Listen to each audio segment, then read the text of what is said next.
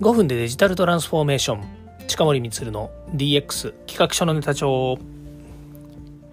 こんにちは近森光です。今日も DX してますか？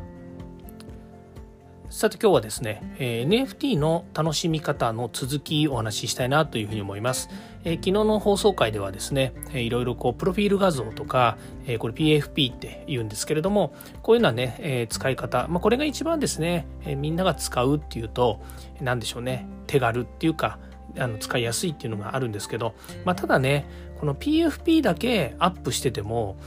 ね、それにやっぱり高いお金かけられないじゃないですか。まあ、もとよりね、暗号資産っていうね、えー、まあ流動性のあるものではあるんですけれども、お金をね、こう増やしていきたいという中で、こうう、ね、PFP 画像っていうか、その、えーまあ、PFP 画像って言っちゃうともう指定されちゃうんですけど、その画像をね、その NFT というアートを買うっていうこと、これにまあ対価をね、えー、まあ転嫁してるっていうんですかね、してるわけなので、まあ、それをね、うまく楽しまないともったいないなということなんですよ。ただ、その、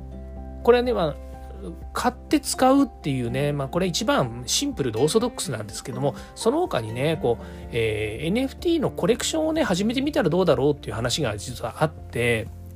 で、昨日もね、その話、最後のちょっとしたんですけどね、その家庭内 NFT コレクション始めてみようっていう、まあ、お話なんですけども、これあの、この夏休みのですね、まあ、あの、自由課題、自由研究とかっていうので、お子様と一緒にですね、えー、ご家族の、まあ、お父さんお母さんがですね、一緒にこう NFT を始めてみるっていう、まあ、こういったことをね、やってるところがあるんですよ。うん、何何っていうふうに思うかもしれませんけれども、これね、あの、えーまあ、私はねあのこうデジタルの仕事をしていながらやっぱりこうデザインとかね絵を描くっていうのはこれはどっちかっていうとねやっぱりこうセンスの問題があってで IT を使いこなすとかツールを使うっていうのはセンスっていうよりも、まあ、ある程度ねこうあのオペレーションっていうか運用上またはその、えー、使い勝手とかねその使い方とかっていうのではあの誰しもがねこうあの到達できる、えー状況にはあるんですけれどもこの絵を描くとかねからまあ、絵を描くって誰でも絵は描けると思うんですよ。あの、上手い下手は別にしてね、絵は描けるんですよ。あの、昔のね、あの、ズートルビの絵との絵って言われてるようにね、何を描いても同じような、なんかわけのわかんない動物の絵をね、描いちゃうっていう人もいる、いたわけなんですけど、あれはまあ、あの、あのテレビの番組の影響でそうなってるのかもしれないんですけれども、でも同じようにね、あの、何を描いても、あの、丸描いてちょんみたいな顔しか描けないとかっていう人もいると思うんですよ。でもその人たちは、普段ね、やっぱり描かないからとか、描く機会がないからそうなっているっていう、まあ、なんで私この絵の描き方についてお話しなきゃいけないか、よくわからなくなってきましたけども、まあそういうようにね、あの絵を描くっていうことの、なんですよね、面白さっていうのもあるわけですよ。でね、えー、家庭内 NFT っていうのはどういうことかっていうと、まあ、いわゆる、えー、こうデジタルのツールを使って絵を描く。まあ、もちろんね、こう、コンピューター、まあ、絵普通にいいんですよ。あの、アナログでね、あの、なんていうの？水彩絵の具とかね、ペンとかそれからあのマーカーとかね使って絵を描いてそれをねあのスキャンしてあげてもいいんですけど、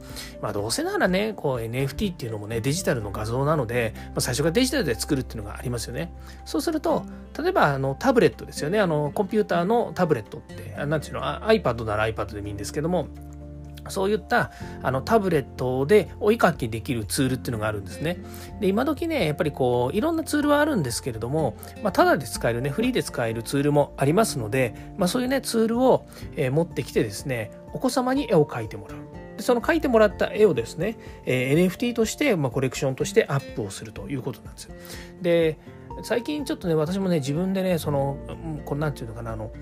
こう差が分からなくなってきてるっていうのがあるんですけどね。っていうのは、やっぱりこうコンテンツとかそれからあの例えばねポケモンでもいいです。ポケモンをじゃあ子供たちに書いてもらいましょうっていう時にね、ポケモンをまんまそのまま書いてアップして売ったら、それはね、二次利用っていうか商標利用に引っかかってしまうわけですよね。だけど、最近ね、これはちょっとあのもう話飛躍しちゃってるんですけど、NFT の世界で画像を描いてる人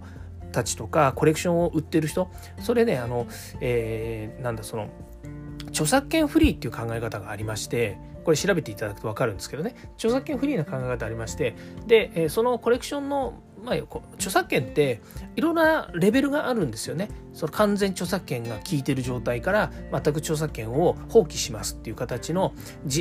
著作者人格権を放棄しますみたいな形で完全にそのフリーにしちゃうっていうねやり方とかっていろいろ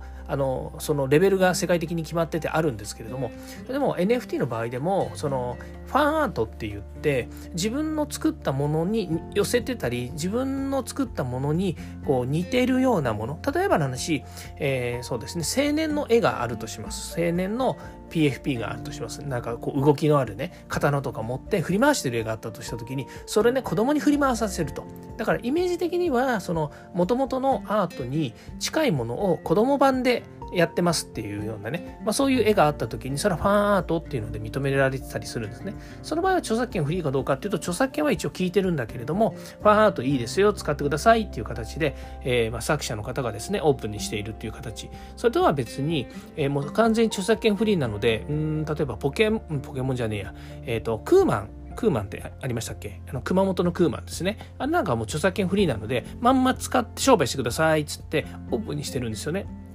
だからみんないろんなところあの全世界誰でもあのクーマンを使って例えば、えーとまあ、なんでしょうノベルティ作ったりとかもう T シャツ作ったりとかからまあ自分でちょっと加工してねあのなんかアイスクリーム加えたりとか何でもいいんです。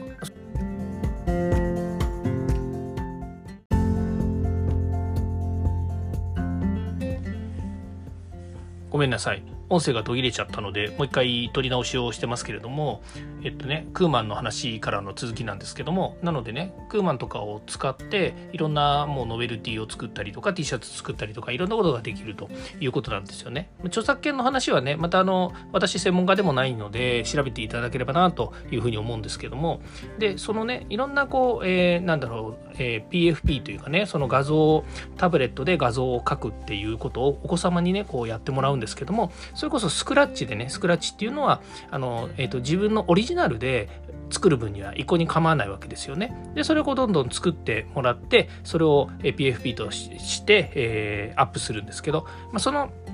どれぐらいのサイズで作るとか、それから四角にするのか丸にするのかっていうのも、まあ、ある程度こうネットで調べてもらうとね、いろいろこう情報が出てますので、NFT の画像の作り方みたいなのをね、やってもらえばいいのかなというふうに思うんですね。それで、えー、お父さんお母さんとね、一緒に、まあ、その、英語でね、そのサイトにその PFP を売る場合には上げなくちゃいけないので、えー、お父さんお母さんたちとやらなければいけないんですけども、それをね、こうアップして、えー、その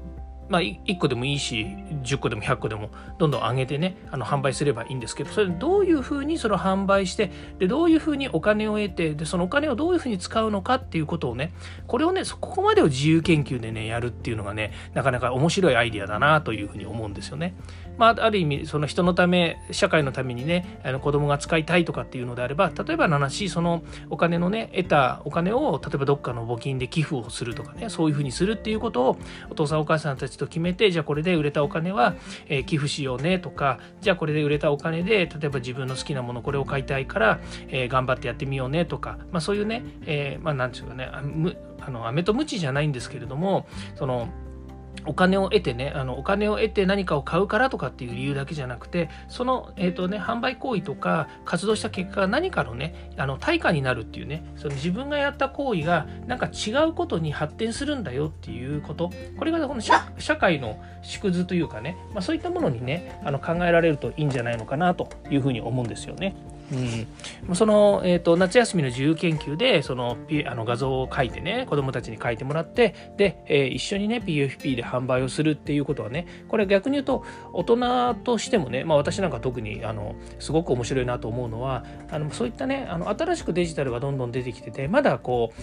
えーと、NFT の販売とかね NFT というものがまだ社会にこう浸透してないっていうところでもこうデジタルっていうのがねどんどんどんどん進化をしてるし例えばブロックチェーンとかねあのその、のえー、ブロックチェーンを支えるいろんな技術とか NFT を販売するための裏のねこういう、えー、テクノロジーっていうのはどんどんどんどん進化してるんですよ。だからこれから先あの自分たちが知らないところで裏でバンバンねあの、えー、いいものになっていく。まああの使いにくくなる部分ももちろんあると思うんですけども使いやすくねもっとねあの、え、優れたものになっていくっていう中で、え、早くにねこう手をつけて早く自分たちがそれを体感することによって、え、どんどんね新しい世界を見ていくと、ねあの見えないところから自分が見えてる姿っていうものはねどういうものが見えるのかっていうことをねしていくっていうことはすごく大切だなと思うんですよね。でそれが子どもたちにおいてもね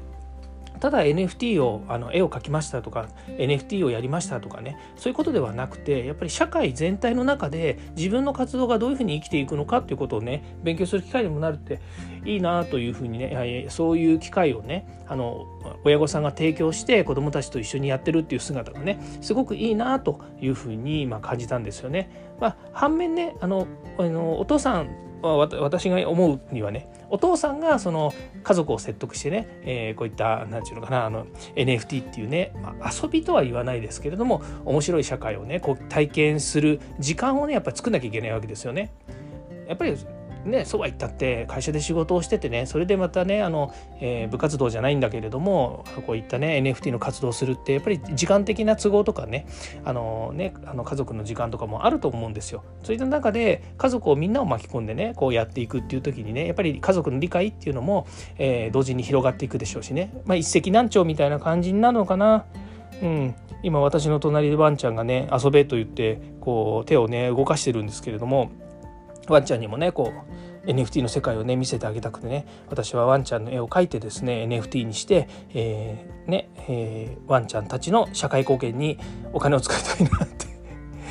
言っていいのかな？なんていうふうに思ったりもしますけれどもまあそれはねちょっと置いといて、まあ、そういうね NFT っていうのもですね、まあ、いろんな使い方ができるし、まああのえー、考え方をねやっぱりこう真正面から見るだけじゃなくてね横からとか上からとか下からとか後ろからとかね内部探ってみたりとかっていうものをねいろいろしてみると楽しみ方っていうのはたくさん、えー、ありますよ、えー、面白いことは考えられますよっていうようなことです。ということで、まあ、今日はですねちょっと、えー、長くなりましたけれども、えー、こんな感じで NFT の楽しみ方のお話、ねえー、夏休みの自由課題自由研究で、えー、NFT をやりましょうとやってってみましょうというようなですね、えー、ちょっとアイディアベースなところでお話をさせていただきました。はい、えー、今日も聞いていただきましてありがとうございました。また次回もですね、えー、こういった NFT の話だとか DX の話させていただきますので、どうぞよろしくお願いいたします。はい、えー、今日はこれで終わりです。ではまた。